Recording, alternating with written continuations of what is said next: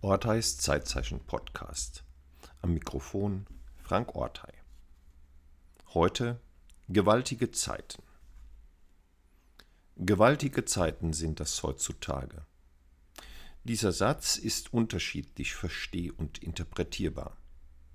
Beispielsweise im Sinne von Zeiten, die vom Thema Gewalt her justiert sind, vom gewaltvollen Krieg, von schrecklichen Naturkatastrophen, oder der sprachlichen Gewalt im Alltag des Netzes und des Lebens und Arbeitens. Gewaltig gedacht und verstanden also eher im Sinne von gewaltvoll. Gewaltig, so einige Synonyme, ist bedeutend, es ist enorm, gigantisch, riesig oder kolossal. Und ja, es ist einflussreich, mächtig. In diesem Sinne sind gewaltige Zeiten solche, die Macht über uns haben. Oder auch Gewalt. Die uns womöglich in der Gewalt haben, wenn wir viel Zeit mit dem verbringen, was sie uns bieten oder wozu sie uns zwingen oder jedenfalls zu zwingen scheinen. Das wäre ja ein ziemlich gewaltiger und ja auch ein gewaltvoller Einfluss. Ebenso wenig wie schlimme, harte oder erholsame Zeiten gibt es per se gewaltige Zeiten. Es gibt nur solche Zeiten, die wir durch eine entsprechende Vorjustierung so empfinden. Die Zeit als solche ist immer gleich. Naja, wie wir spätestens seit Einstein wissen, relativ gleich jedenfalls. Die Beimischung der Beobachtenden gibt der Zeit erst Sinn gewaltigen Sinn manchmal, der dann auch wieder Auswirkungen im Verhalten hat, manchmal auch gewaltvoll. Es ist jedenfalls nicht die Zeit als solche, sondern es sind wir, die wir ihr eine Qualität zuschreiben. Es ist die Qualität, die wir meinen zu erleben und die wir dann mittels eines vermeintlich aussagekräftigen Adjektivs maßgeblich für unsere Zeiten und für die anderer machen. Das ist unser unmittelbarer Einfluss auf unser Zeiterleben. Und wenn wir das kommunikativ in Umlauf setzen, oft auch auf das unserer Mitmenschen. Wir befeuern entweder Zustimmung oder heute oft empörte Ablehnung.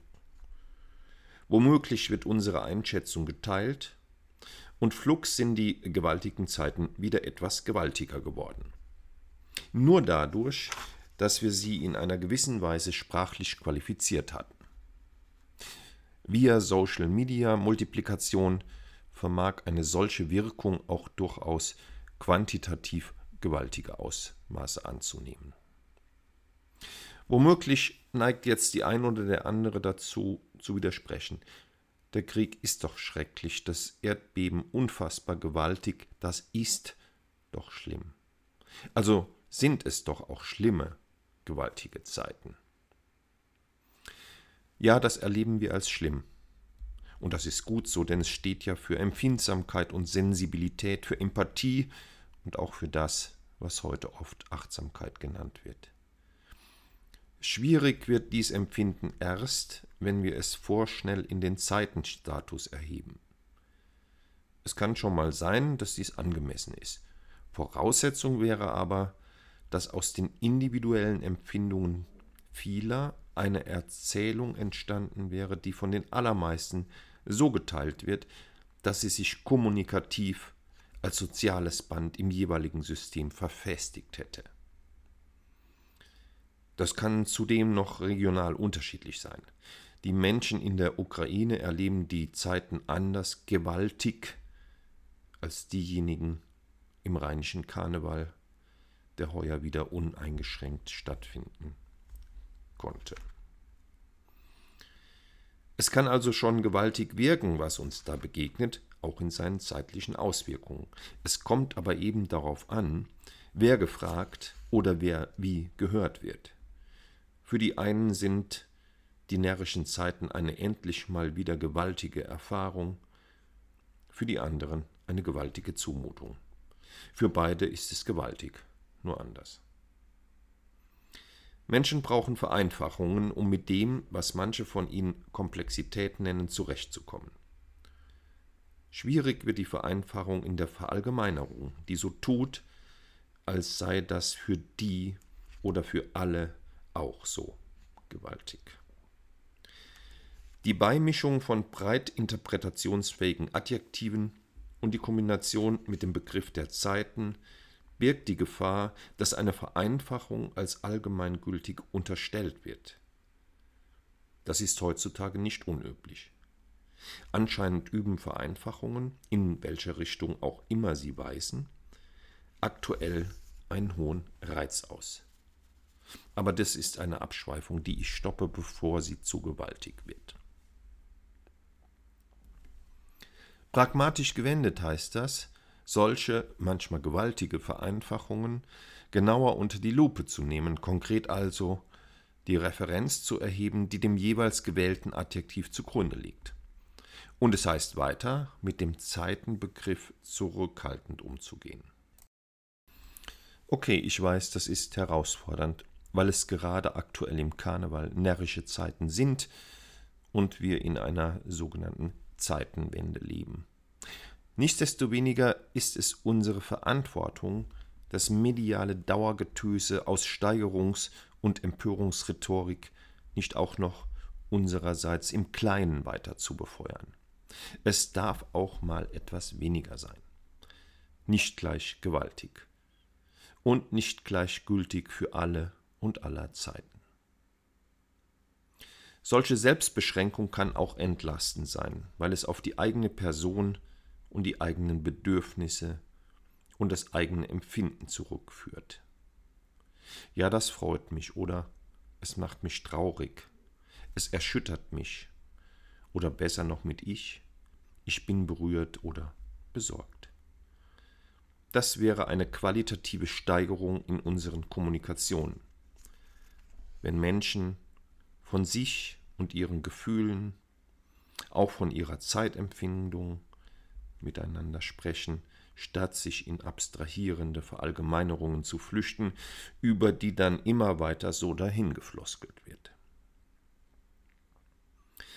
Wir haben insofern nicht nur die Deutungshoheit über das, was wir wahrnehmen und wie es auf uns wirkt, wir haben auch die Hoheit darüber, wie wir es zur Sprache bringen. Es geht darum, sich diese Qualität zu bewahren damit wir auch angesichts dessen, was da so alles gewaltig auf uns einströmt, bei uns selbst und in unseren Ressourcen bleiben können. Und nicht der Gefahr erliegen in ein zynisches Die Welt ist schlecht und ich kann auch nichts daran ändern, verfallen. Dann sind übrigens weitere Vereinfachungen anschlussfähig, auch kommunikativ. Meist geht es dann um die anderen die Welt wird in Gut und Böse aufgeteilt und ruckzuck liegt neue und mehr Kampfesrhetorik an. Diese Dynamik birgt die Gefahr der zusätzlichen Befeuerung gewaltiger Zeiten. Besser also bei sich selbst bleiben. Denn wer bei sich selbst ist, kann auch gut bei anderen sein.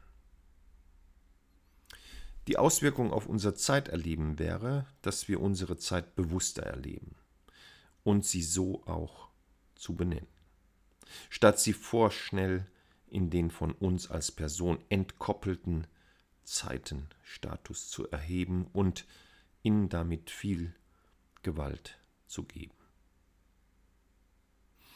Als schön und ermutigend empfinde ich es, wie viele Menschen angesichts der Auswirkungen der schlimmen Erd Erdbebenkatastrophen eben diesen Weg gehen. Er mündet im Tun, das im Einklang mit der eigenen Person und den Bedürfnissen und ja auch den Nöten anderer steht. Es ermöglicht echten Kontakt zu sich selbst und zu anderen. Und es ermöglicht ein intensives Zeiterleben in der Vielfalt. In diesem Sinne leben Sie solche vielfältigen Zeiten das wäre doch mal ziemlich enorm.